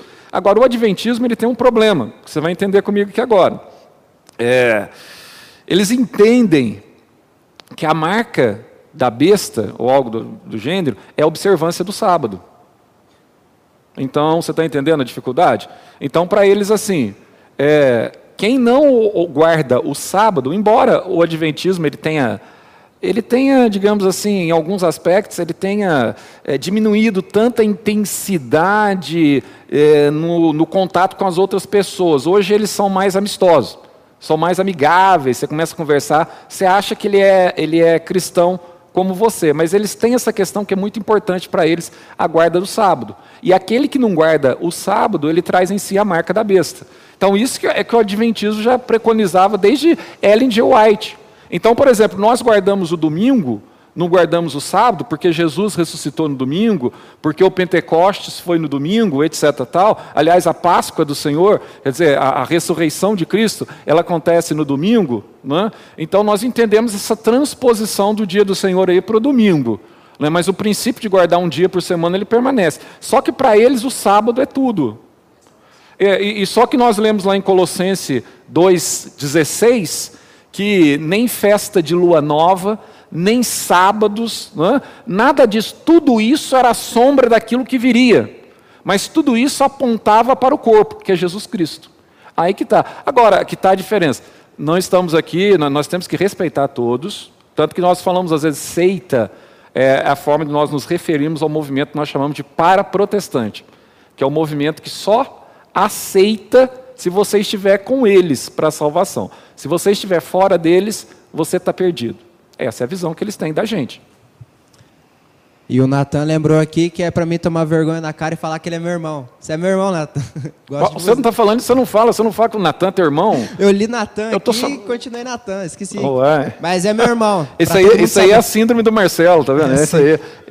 Tô convivendo pega, muito, viu? Tô convivendo muito, Zé. o Douglas Lopes pergunta: podemos afirmar que o movimento homocêntrico, antropocêntrico, é um sinal que vai crescer nos púlpitos é um sinal que vai crescer nos púlpitos das nossas igrejas. É um sinal também do fim dos tempos. Então, esse movimento de pregar o homem e não a Cristo na igreja é um ah, sinal é... de que Cristo volta. Amém, espero que sim. É exatamente. O antropocentrismo é um problema que vem desde o século XIX, século XVIII, século XIX, do iluminismo. Não é? Que ali tem uma contextualização histórica muito interessante, porque o homem, ele, o pensamento humano, aqui era o Marcelo está aqui agora falando sobre isso, não é nem eu, mas o pensamento humano foi tão oprimido pela igreja medieval que chegou num ponto ali que estimulou ainda mais o ateísmo, o cientificismo, toda aquela questão, né? Aí causa esse problema, o antropocentrismo. Então, mas se você pegar na, na própria igreja no momento da, da reforma protestante, o, o, o próprio Lutero ele era muito amigo do Erasmo de Roterdã, que era uma pessoa muito humanista nessa questão aí, né, enaltecer o homem. Agora, as igrejas hoje, inclusive eu teve um estudo que eu fiz sobre essa questão aí da, né, da, da, das igrejas hoje, de, de colocar o livre-arbítrio humano é? sobre a, a, soberania de Deus, tem uma pregação minha aí no site, vocês vão achar aí, falando sobre a providência de Deus, sobre o governo de Deus, né? eu estou questionando exatamente essa condição. As igrejas hoje, elas são feitas para a glorificação do homem, não para a glorificação de Deus. Está tudo errado. Então nós não podemos perder o teocentrismo, Deus no centro. Cristocentrismo, Cristo está no centro da igreja. O homem é um escravo, é um servo que está aqui para servir ao nosso Senhor. Não é Deus que está para nos servir, nós estamos para servir a Deus. Isso não só é um, uma, um, uma espécie de apostasia que tem gerado no seio da igreja, que vai indo que a pessoa sente tão. É, é, é, é, que Deus é tão desnecessário que ela sai da igreja. Ele simplesmente sai da igreja, não, eu vou viver comigo mesmo, com as minhas coisas que são melhores, até ficar doente, tem um problema aí, o coração começa a né, voltar para Deus de novo, entre aspas, nem se for por interesse ou por remorso. Mas isso é um desafio que nós temos passado hoje. Tá? O púlpito das igrejas, muitas vezes, os pastores. Por isso que nós, nós representamos hoje praticamente o que? Uns 10% da igreja, que é conhecido como igreja reformada. Tá? Porque nós pregamos a Bíblia. Muitas vezes não é palatável para as pessoas, não é aquilo que as pessoas querem ouvir. A, a, a, as igrejas presbiterianas, na sua maioria, elas são cristocêntricas. Prega a palavra, prega o evangelho da forma que ele deve ser pregado que ele tem o céu para aqueles que se arrependem e tem o inferno para aqueles que permanecem endurecidos. Agora, não fica aqui para ficar falando, não. Ah, eu já vi falar muito disso aqui, ó. Tem um tal pastor, não sei quem, etc. tal, de uma igreja assim, assada, etc. tal. Tem um discurso muito psicológico, faz bem para a gente ouvir. Não estou dizendo que às vezes a gente não precisa também de ouvir discurso psicológico, que trabalha com as nossas emoções. Pode ser que um momento ou outro você precisa. Agora, você precisa da palavra de Deus. Você precisa ser confrontado com a palavra de Deus. E a palavra de Deus enaltece Deus e coloca o homem lá no chão. Essa é a verdade. Nós somos um pozinho que não representa nada. Se não fosse a misericórdia de Deus, estaríamos todos encerrados no inferno. Mas por causa da misericórdia dele, ele nos amou e abriu a porta dos céus. E essa é a maravilhosa mensagem do Evangelho. Exatamente. A gente entender a nossa condição, entender quem nós somos entender quem Deus é. Isso que faz toda a diferença e faz a gente caminhar como igreja, igreja verdadeira do Senhor. A Laura pergunta: mediante a tantas coisas que estamos sendo sendo postadas na internet, como saber o que podemos considerar o que é verdade ou não sobre a palavra de Deus, principalmente em relação ao Covid e ao fim do mundo, Zé? É interessante essa pergunta da Laura, Laura Sacone. Isso. Boa noite, Laura. É, é interessante essa pergunta da Laura. Laura, é, ah, sobre a Covid que está perguntando ou sobre. De forma geral, isso. Sobre a igreja, né? De uma forma geral. É, nós temos uma coisa que ninguém tem, a não ser aqueles que se rendem a Jesus. 1 João capítulo 2, verso 20, lá nos diz que nós temos a unção que vem do santo, a unção de Deus. Aí, às vezes, até, hoje uma pessoa me falou, ah, mas eu tenho dificuldade, às vezes, de entender o que está escrito na Bíblia. Não é fácil. Confesso para os irmãos que eu estudo a Bíblia ao longo de 37 anos. Comecei, você vai achar que esse cara é louco. Comecei com 11 anos a estudar a Bíblia. Ganhei do meu tio. A minha tia aí vai lembrar que foi o João Bassi que me deu a primeira Bíblia. Eu vim do catolicismo até os 11 anos, era católico como toda a minha família. Né? E eu ganhei uma Bíblia do meu tio, e ele pediu para eu ler Mateus 24. Eu, eu tinha alguma coisa com a escatologia já primeiro texto. É, é, exatamente. Então, a, a, a, Laura, ela toca num, num, detalhe que não é só a questão intelectual. As pessoas acham assim, ah, mas se eu tiver um conhecimento intelectual da Bíblia, eu estou salvo? Não. Conhecimento intelectual não salva ninguém. Você tem que ter uma transformação gerada pela palavra de Deus, que é viva e eficaz, e mais cortante, não é que uma espada, capaz de separar ali os teus desígnios da alma ele até chama ali, não sou tricotomista, sou dicotomista, mas ali fala das duas, né? O elemento material, alma e espírito, tá? Ele fala ali para fortalecer, né? Mesma coisa você falar mente e coração, qual que é a diferença de mente e coração? É o elemento de emoção nosso. Então, é, é, ele fala para fortalecer. Então, nós temos o direcionamento do Espírito Santo, mas para que nós tenhamos esse espírito de discernimento, nós temos que buscar comunhão com Deus. Por quê? Porque senão muitas vezes nós vamos tentar justificar as nossas práticas pecaminosas. Aí, de acordo com aquilo que eu penso ser certo, não aquilo que a Bíblia fala em ser certo. Já ouvi muito disso de jovem. Aí o jovem vai falar para mim assim: Ah, mas sexo pré-marital, isso é errado, Zé? Eu falo, mas o que, que a Bíblia fala? O que, que você entende? Que eu sempre falo na mesa. Lê 1 Tessalonicenses capítulo 4, da santidade, da santificação. Está certo sexo pré-marital, você usar seu corpo para prostituição? Está certo isso? Leila, qual é a interpretação que você faz? Ah, a minha interpretação que está errado, que a gente só pode ter relação sexual depois de casamento. Então, mas a Bíblia é a Bíblia. Então, se é a Bíblia, então não sou eu que estou falando. Agora, as pessoas querem interpretar a Bíblia de acordo com a sua conveniência. Não é assim? Não é assim? Quer interpretar de acordo com a sua conveniência. Ah, mas eu, eu amo. Eu amo. Por exemplo, citando esse, aproveitando essa, a palavra sexo, ela significa duas coisas amor e responsabilidade. Você pode até amar uma pessoa, mas responsabilidade você só tem quando ela receber teu nome. Vai ter esse aí? Vai ter esse? Ah, vai. Ah, então, isso é interessante, Demis. Muitas vezes nós queremos manipular a Bíblia. Isso aí é... Ah, então tem coisas que ah, tem que ser mais maleável. Não, não é fácil. Realmente não é fácil viver uma vida de santidade. Nós erramos, nós pecamos, por mais que nós insistimos, nós temos nossos erros. Mas graças a Deus por Jesus Cristo, nosso Senhor, que está por nos endireitar. Mas não é para abrir concessões, não. Mas eu concordo com a Laura, nós estamos diante de uma, de uma, uma situação de fake news fora do comum. Né? E eu gostaria até de falar aqui um pouquinho, se me permite, rapidamente, essa questão de ideologia política. Então, a igreja ela não tem que estar pautada nisso. Às vezes você tem mais tempo para fazer. Eu não estou aqui para falar de esquerda e de direita, já falei isso aqui na escola dominical. Pouco me importa. Cada um tem o direito de ter a sua expressão política. Agora, o que você não tem o direito é de colocar a política na frente da tua situação de cristão. Nós não somos embaixadores do Lula, nós não somos embaixadores do Bolsonaro. Até onde a minha Bíblia diz, que o apóstolo Paulo escreveu, nós somos embaixadores de Cristo. Glória a Deus. Glória, porque esse governo não falha. Esse governo vai voltar. Esse promete e cumpre. Nós não estamos vinculados em governos humanos. Nós participamos? Sim, participamos. Nós temos que votar? Temos que votar sim. Você tem o direito de expressar a sua opinião. Mas o que é mais importante para você? Ah, mas eu recebo tanta coisa. É gente incentivando a vacina, é gente negando a vacina. Nós estamos diante de um problema seríssimo. E muitas vezes você já parou para pensar quando você manda uma fake news, ou uma pessoa que deve ser vacinada acaba não vacinando, você está contribuindo para a morte dessa pessoa, morte física. E quiçá, morte espiritual, sabe-se lá como é que está o coração dessa pessoa diante de Deus? Então vamos ser responsáveis como igreja. Olha, nós estamos hoje diante de um cenário catastrófico no nosso país. Então, o que nós temos que fazer? Fazer de tudo para melhorar a nossa situação, para que nós logo estejamos aqui com os bancos cheios novamente.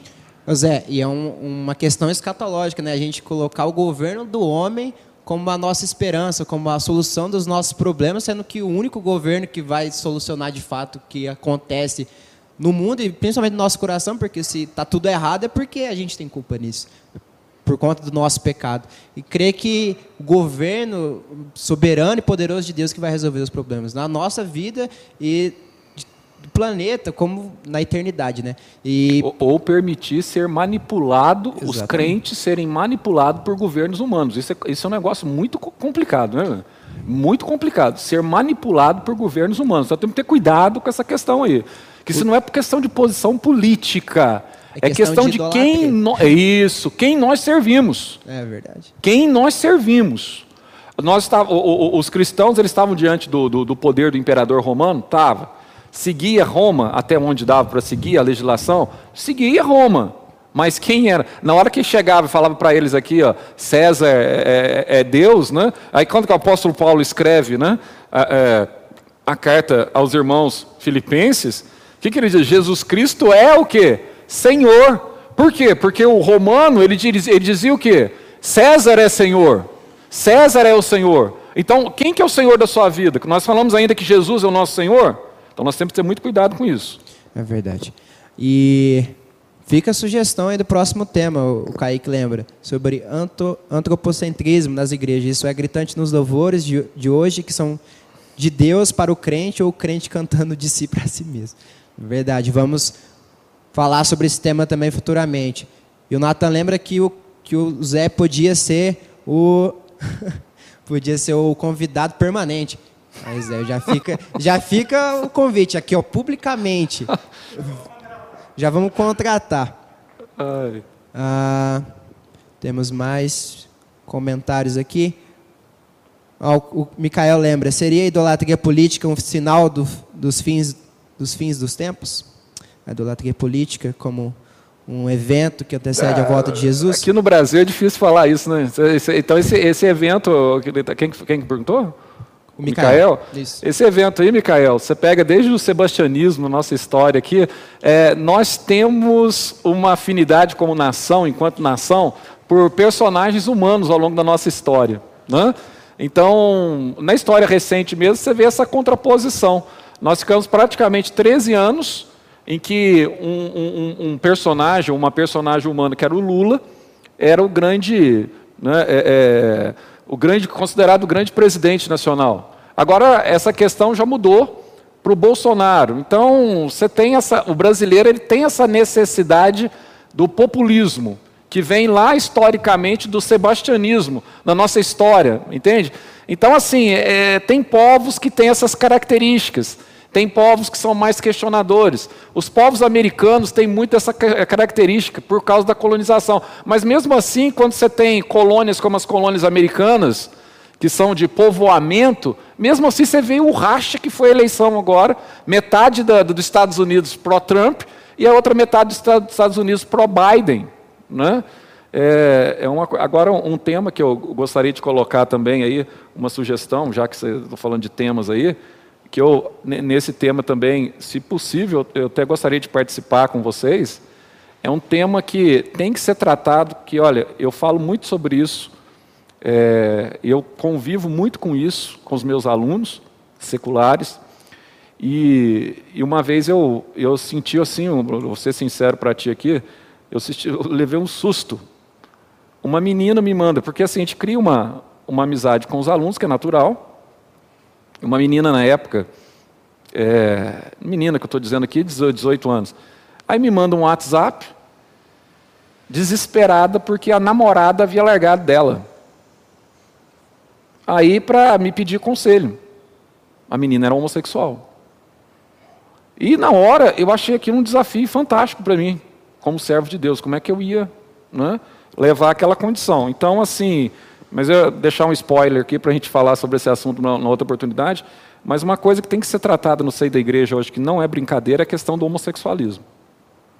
Não é a questão que vocês pensam só, não, que é a questão muitas vezes, eu vou excluir, que é fácil você jogar as pessoas para fora. Você exclui muitas vezes o homossexual, mas o adúltero você continua, porque tem aquela, aquela formação machista, o adúltero você perdoa, mas o homossexual você coloca ele logo no inferno. Será que está certo isso? Como é que a igreja ela tem lidado com esse problema? E eu, eu, eu ainda estendo um pouco mais. Eu, eu até adquiri, recente não, tem uns 4, 5 anos, um livro que saiu pela editora Fiel, tratando desse assunto sobre o homossexualismo.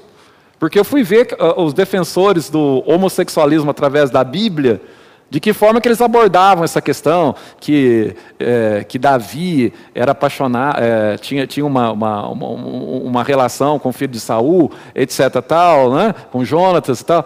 Mas é, aí eu fui ler, né? Porque a melhor coisa é a gente ler também a posição, né? Não é simplesmente você ser fanático. Ah, eu não suporto ouvir disso. Não, não, não, não, não. Então você tem que ouvir a posição do que, que as pessoas pensam para que você estabeleça uma condição de conversar com essas pessoas. Né? Então, o que, a igreja tem feito para atingir os homossexuais? Agora, ah, mas nós não conseguimos atingir. Mas é lógico, você chega e fala para eles que eles são, eles são doentes, que precisam de tratamento, precisam tomar Rivotril. Oh, mas não tem, é, não, não, não, tem base. Não que tomar Rivotril também, tá? Tem gente que precisa mesmo tomar Rivotril. Não precisa ser homossexual, não. Tem gente que não dorme sem o clonazepam, né? É. O, o Kaique lembra aqui, boa questão sobre a idolatria política, ele lembra que os judeus ainda esperam um Messias político também. Ah, o Douglas Lopes, boa noite Douglas, ele pergunta, se o dispensionalismo não está pautado na Bíblia em relação à vida de Cristo, como enxergamos nossos irmãos neopentecostais e pentecostais estão equivocados? É uma heresia essa doutrina? Pois é, a questão do dispensacionalismo, é, não vou dizer para você que é uma heresia, embora muitos considerem, viu? No, no ciclo é, evangélico mais tradicional, muitos consideram uma heresia. Qual é o grande problema? Resumindo aqui, você divide a história é, em sete eras da dispensação. Enfim, você tem a dispensação sobre a, a, a nação de Israel, e o grande, a grande dificuldade é o seguinte, que pela teoria dispensacional, eles acreditam o seguinte, que Deus ofertou o evangelho aos judeus, e isso ele fez. Mas os judeus o recusaram, o evangelho. Então aí esse evangelho, por um plano B de Deus, ele é ofertado aos gentios. Só que qual que é a grande dificuldade? É achar que Deus ele tem um plano B. Deus não tem plano B. Deus ele sempre teve um plano, é o plano A. Então Deus sabia que os judeus iriam negar que Cristo iria morrer. Não, não, não, Deus foi pego de surpresa. Não foi pego de surpresa. A igreja gentílica, para deixar a nação de Israel com ciúmes, já era um projeto estabelecido por Deus desde a eternidade. Então, a grande dificuldade que eu tenho, agora, tem grandes autores que são dispensacionalistas. Vou citar dois que eu gosto demais. Não a linha dispensacional mas a condição deles de interpretação. Dois autores, John MacArthur e o Charles Hyde. Charles Hyde, a Bíblia, anota, a Bíblia anotada e expandida. Dois autores que são. Agora, eu o dispensacionalismo ele surge no, no, nos Estados Unidos, né, com, essa, com o pré-milenismo dispensacionalista. Ele surge é, no começo, no final do século XIX, com uma Bíblia de estudo. Né? Então tinha uma Bíblia de estudo que era muito difundida naquela época, eu tenho ela em casa até hoje. E, essa, esse conceito dispensacional ele é muito característico é, das igrejas americanas. Agora, não é por causa disso, do dispensacionalismo, que a gente vai falar que o meio, como dizer, o meio neopentecostal, heresia, não é por isso. Você vai encontrar outros problemas que não é o dispensacionalismo. Um dos problemas hoje que eu vejo no neopentecostalismo é, ele é muito focado também no antropocentrismo, que vocês já mencionaram aí. Né?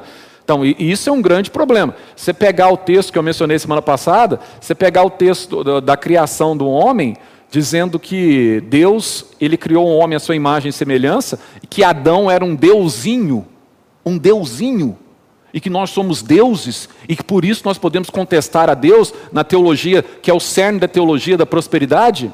Então, isso é uma heresia. Agora, o fato de, de, de você estabelecer é, o dispensacionalismo não é um ponto de vista, tanto que você tem grandes servos de Deus que defendem. Eu penso diferente, mas eu respeito. Aqui na igreja nós temos um que defende tenazmente. Kaique sabe quem que eu estou falando. Nosso amigo Agnaldo Ferreira.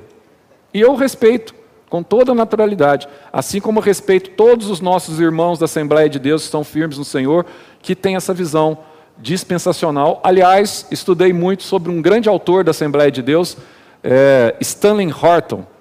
Stanley Norton, vamos, são dois Stanley. O Stanley Norton, inclusive eu li o livro dele para entender o que, que eles pensavam acerca do futurismo. Hum? Não, não, nossa visão, a IPB tem, tem, tem um ciclo na IPB que acha que o, o dispensacionalismo beira uma heresia. Beira uma heresia. Só que é, é, é, é difícil, porque nós adotamos, por exemplo, autores como John MacArthur, né? nós temos esses autores aí, vários livros deles, é difícil a gente fazer essa correlação. Mas a IPB, por exemplo, a explicação da Bíblia do MacArthur no Apocalipse, é, a maioria dos, dos, teólogos acham que é, um, é uma tragédia a explicação do Apocalipse, porque ele é dispensacionalista, tá? Por causa dessa questão. Mas a IPB não tem também assim uma, não é fechado, totalmente fechado, viu, Marcelo? A IPB ela questiona muito o neopentecostalismo não por causa do dispensacionalismo, mas por causa das heresias, e aí às vezes você tem até aquela questão que foi passada de se você perguntasse às pessoas que quando que nenhum pastor é, acaba fazendo isso. Ah, não, nem, nem se falava, nem pentecostalismo no cimo de fé, né? nem no neo, agora o pentecostalismo nem não se falava, o pentecostalismo é um movimento mais recente. Aí o, o nosso mais recente, mas começa no século II com Montana. Tem a questão do dom de línguas lá de trás, mas isso é outra história. Mas aí, Marcelo, o, você vê que pela IPB hoje, no momento que o pastor vai servir a ceia, se tiver alguma pessoa na igreja que vem do movimento neopentecostal, é, teoricamente, você não poderia servir a ceia para ela. Mas nós não fazemos isso porque é uma situação deselegante, digamos assim, né? Mas se a gente for analisar, né, você vai ficar perguntando para a pessoa, de que igreja você vê? Você vê a igreja, não sei o quê? Você vê a igreja, fica difícil. Né? Então, assim, você acaba servindo. É todo aquele que professa a fé evangélica e vai do coração de cada um. Até porque não é o fato de você estar no movimento neopentecostal, que não significa que você também não seja crente verdadeiro. Tem muitas pessoas que estão no movimento, não concordam com a prática e são crentes verdadeiros. Assim como tem muitas pessoas que estão no nosso, no nosso meio, nosso movimento reformado, e está anos luz de se converter. Isso é uma verdade. Só lembrando de alguns irmãos que estão aqui conosco desde o começo da transmissão, a nossa irmã Roseli Santos. Boa noite, Roseli. Lucílio, vulgo meu pai, também está aqui. Boa noite, pai. Luiz Almeida, lá de Conceição da Aparecida, meu conterrâneo. Abraço. Ô, Luiz. Conceição, ó. famoso Barro Preto. A Renata Franco está bem, está com a, ouvindo seu esposo aqui essa noite. A Luísa Dias também está conosco. Bruno Base também está conosco. Diz boa noite, presbítero. É o Bassi? Isso. Esse é o filho da Olenka. Ah, tá toda a família inteira é, assistindo. É Zé. Esse aí é meu primo, pô. Esse é meu primo de primeiro grau, esse é igual irmão. É o Bruno Bassi. É dois S-I, né? Isso. Bassi. Esse é meu, é como se fosse irmão, foi criado como se fosse irmão. O João Marcelo também de Conceição está conosco. Boa noite, João. Deus abençoe. E os irmãos estão conosco aqui. A Luísa diz, pobre Agnaldo. o Agnaldo já, já enturmou com a gente na zoeira. Não, o tá Agnaldo, o, o Agnaldo é uma pessoa assim muito muito aberto também, ele ouve muito. A gente ouve o Agnaldo, né, mas ele ouve muita gente também. Então, ele... É que o Agnaldo é uma brincadeira meio interna. É, só, só, que o Agnaldo ele tem uma questão. Diga. No fundo, no fundo, ele é reformado. É, ele só não admite ele, ele, ele, É porque tem uma ala hoje pentecostal, até agora a gente perguntaria sobre neopentecostalismo, uhum. as igrejas pentecostais, são várias igrejas, são igrejas muito sérias que nós conhecemos no Brasil, são igrejas sérias, igrejas pentecostais. Tem uma ala hoje da igreja pentecostal que tem se tornado reformada também, né? calvinista, né? pentecostais, pentecostais calvinistas, calvinistas, que é. batizam por imersão, é outra história também, né? que é interessante. Mas, ah, uma hora a gente conversa sobre essa questão do batismo. Sim. A Jo também está conosco. Boa noite, Jo. No Facebook, nós temos uma presença ilustre essa noite. Reverendo Assis. Oh, esse é, esse é amigo do peito, viu? Esse aí, esse é fera. Esse é o famoso baiano. Esse, é, esse foi além do que eu esperava.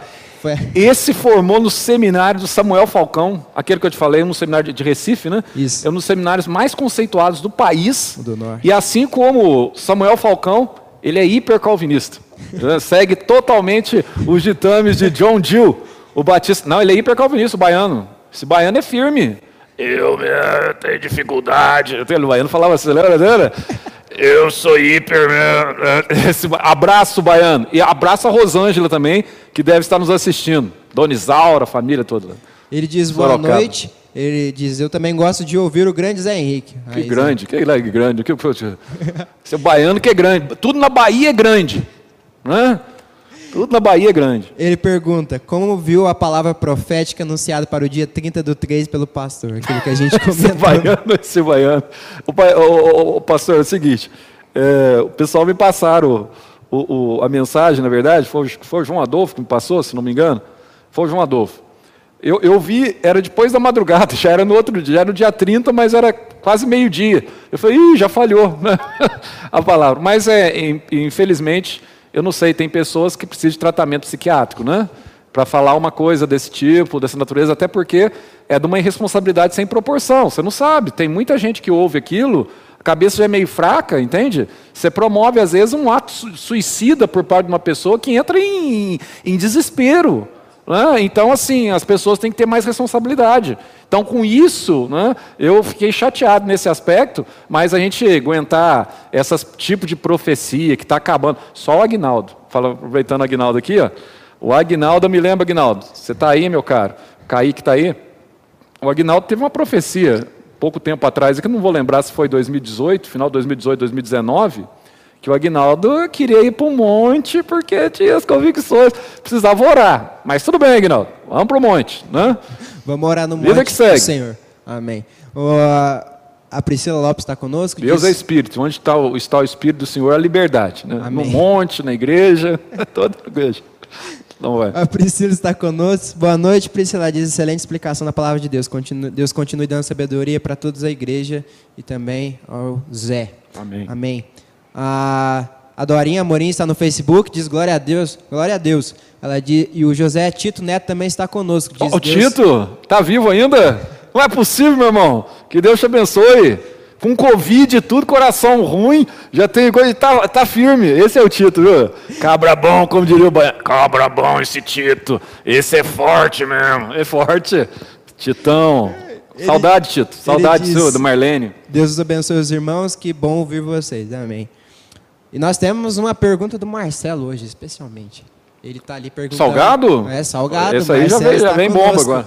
Mas ele trouxe em manuscrito para nós. Vamos lá. Ele diz: muitos falam em selos, chips, marcas da besta no final dos tempos. Hoje alguns falam que a vacina contra o Covid é o anticristo e é a nova Misericórdia. ordem mundial. É. Misericórdia. É o que você diz para quem pensa assim? Há pessoas que não vão tomar a vacina por conta disso.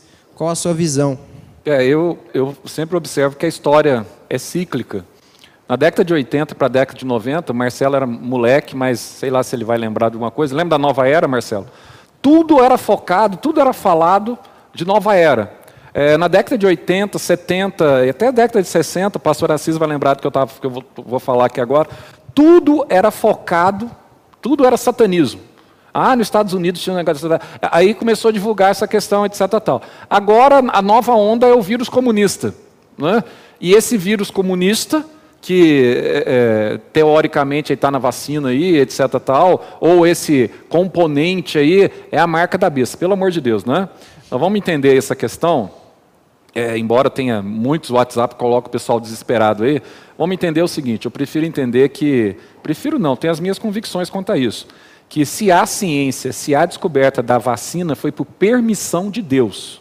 Sem permissão de Deus, nada disso haveria de ter acontecido. Ah, mas conseguimos desenvolver uma vacina em 10 meses, por permissão de Deus. Quem dá permissão à ciência é Deus, o nosso Deus que é soberano. Então, se Deus permitiu a vacina, é para nós utilizarmos.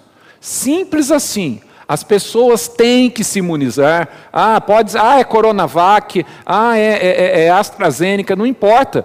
A Anvisa é uma instituição de plena confiança que nós temos nesse país. Tanto que essa semana eles negaram o aval à vacina da Índia, Covaxin. Por quê? Porque a fábrica específica da Covaxin não estava dentro dos critérios da Anvisa. Você está entendendo? Então negou. Tá certo. Ah, Sputnik vai vir, vai ter o aval. Se tiver o aval, que é do Instituto Gamaleia de Moscou, ótimo. E deve ter o aval, etc. Assim, porque está sendo aplicado em outros locais. Mas assim, tem todo um processo. Não é assim, ó, ah, vamos lá, não sei o que tal. E, pelo amor de Deus, para com essa questão ideológica. Hoje eu torci bastante para o Bolsonaro tomar a vacina. Né, que hoje ia ser. Mas pelo menos ele deu uma declaração, que eu achei até ele diz que vai se vacinar. Ele é tipo Assis, Bolsonaro, é baiano. Ele falou: já tive a doença, eu vou esperar mais um pouco. Vou esperar o pessoal que não teve se imunizar, depois eu imunizo. Pelo menos ele não, ele não se posicionou contra a vacina. E recentemente ele fez um discurso em rede nacional, o próprio Bolsonaro, o próprio presidente, falando da necessidade que nós temos de vacinar. Porque se nós estamos reclamando hoje de confinamento, de lockdown, etc., tal, tem muita gente reclamando, né? E a gente até entende, porque tem pessoas que têm que levantar o seu sustento, etc., tal, mas tudo isso pode ser minimizado com o tempo só através da vacina.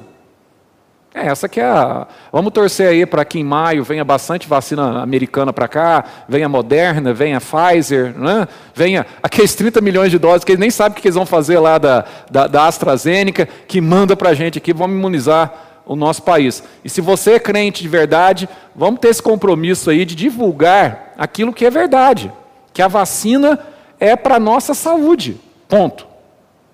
Amém. A, a Renata só lembra que é outro Kaique. Não é o Kaique do Agnaldo, é outro Kaique. Mas esse também Kaique. Ah, esse Kaique é outro Kaique. É, mas também já foi assembleano. Agora se converteu. Brincadeira, Kaique. Tá Seja bem-vindo, meu. Ele está só brincando, viu? Estou só brincando. Aqui nós não crente. temos essa questão, não. Durante muitos anos, mando um abraço aqui para o meu irmão querido do coração, é, Pastor Benedito. Né? Pastor Benedito da Igreja de Cristo Pentecostal no Brasil. Durante muito tempo nós fazíamos trabalho evangelista juntos eu presbiteriano e ele da Igreja de Cristo Pentecostal no Brasil. Aí um dia ele pegou e virou para mim e falou assim: Mas você é presbiteriano mesmo, né? Não tem jeito, você não, não vai mudar. Eu falei: Não, mano, você continua. E você continua, o senhor continua sendo. A, a, não era assembleano, ele era é, pentecostal mesmo. E seguimos a vida trabalhando em conjunto em prol do Evangelho. Sem nenhum Amém. problema, é meu amigo até hoje. É, sem problema nenhum. A Vera Lúcia diz: Deus abençoe momentos preciosos de aprendizagem. Amém, Vera. Melissa também está conosco, diz boa palavra, Deus abençoe. Boa noite, Mel, tudo bem? Ah, caminhando aqui para o nosso encerramento, quanto tempo de live, Marcelo? Que a gente já está ao vivo aí. Uma hora e quarenta e cinco de live, a gente já proseou bem, Zé. Já. A gente já falou muito. E daqui a pouco a gente está na escola dominical de novo, daqui a algumas horas. E o Zé vai falar de novo. Então, As implicações da ressurreição de Cristo na sua vida. Então aí. A Páscoa, o significado importante. da Páscoa. O que é mais importante na nossa vida. Exatamente. A então, prioridade vamos... mesmo, né? A nossa prioridade. A nossa prioridade. Então esteja amanhã também na Escola Bíblica Dominical e no culto às 18 horas. As programações da nossa igreja. A Escola Dominical às 9 horas da manhã. Eu falei às 9, acho. Não? Então, às 9 horas da manhã, esteja aí com a gente. Ah, caminhando para o nosso encerramento, Zé, só tira a última dúvida aqui do Douglas. Ele pergunta: Nova ordem mundial, mito ou verdade? Isso aí eu já vi, essa questão de nova ordem mundial aí, entende? É, o nosso amigo aqui, o Neemias, ele citou a questão do calendário Inca, é, que o mundo ia acabar em 2012, todo mundo lembra, fizeram até filme com relação a essa questão. Muitos crentes ficaram apavorados, só que era o calendário Inca. Eu não entendi. Eu falo essa questão, mas é, é calendário Inca. Os cristãos estão preocupados se vai se consolidar um calendário Inca. Um negócio inacreditável. E esse calendário Inca, ele tinha também resquícios do milênio, de milênios, né? mas outra perspectiva, não a perspectiva bíblica. Essa questão nova ordem mundial, no sentido de que você vai ter um governo pleno no mundo, sobre é, a manifestação do anticristo, então, é, nós podemos dizer que isso é um evento que vai acontecer antes da vinda de Cristo. Tá?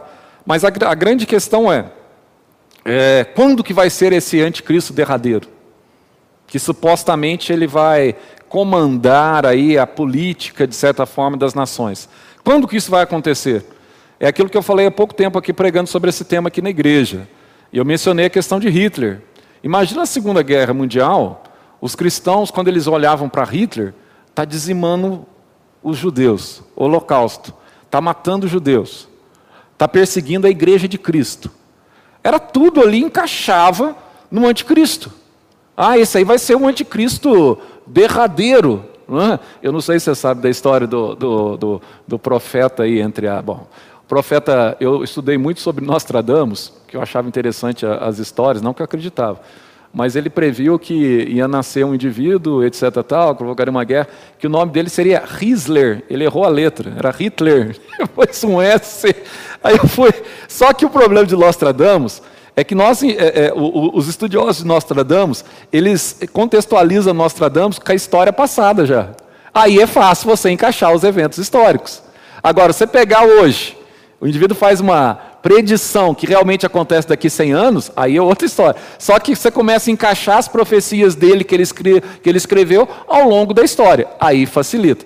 Mas essa nova ordem mundial vai acontecer? A pergunta é: antes eles acreditavam que ia ser a partir da nova era. Agora eles falam então desse, dessa nova ordem mundial motivada pelo anticristo. Agora resta nos saber quando que isso se dará. Ainda em nossa vida, né? Que eu acho pouco provável, sinceramente falando. Amém. Caminhando aqui para o nosso encerramento, irmãos, a Núcia está conosco. Boa noite, Núcia, a paz do Senhor. Um abraço Núcia. Falei com a Núcia essa semana, depois de muitos anos, falei com a Núcia. Que Deus te abençoe, Núcia.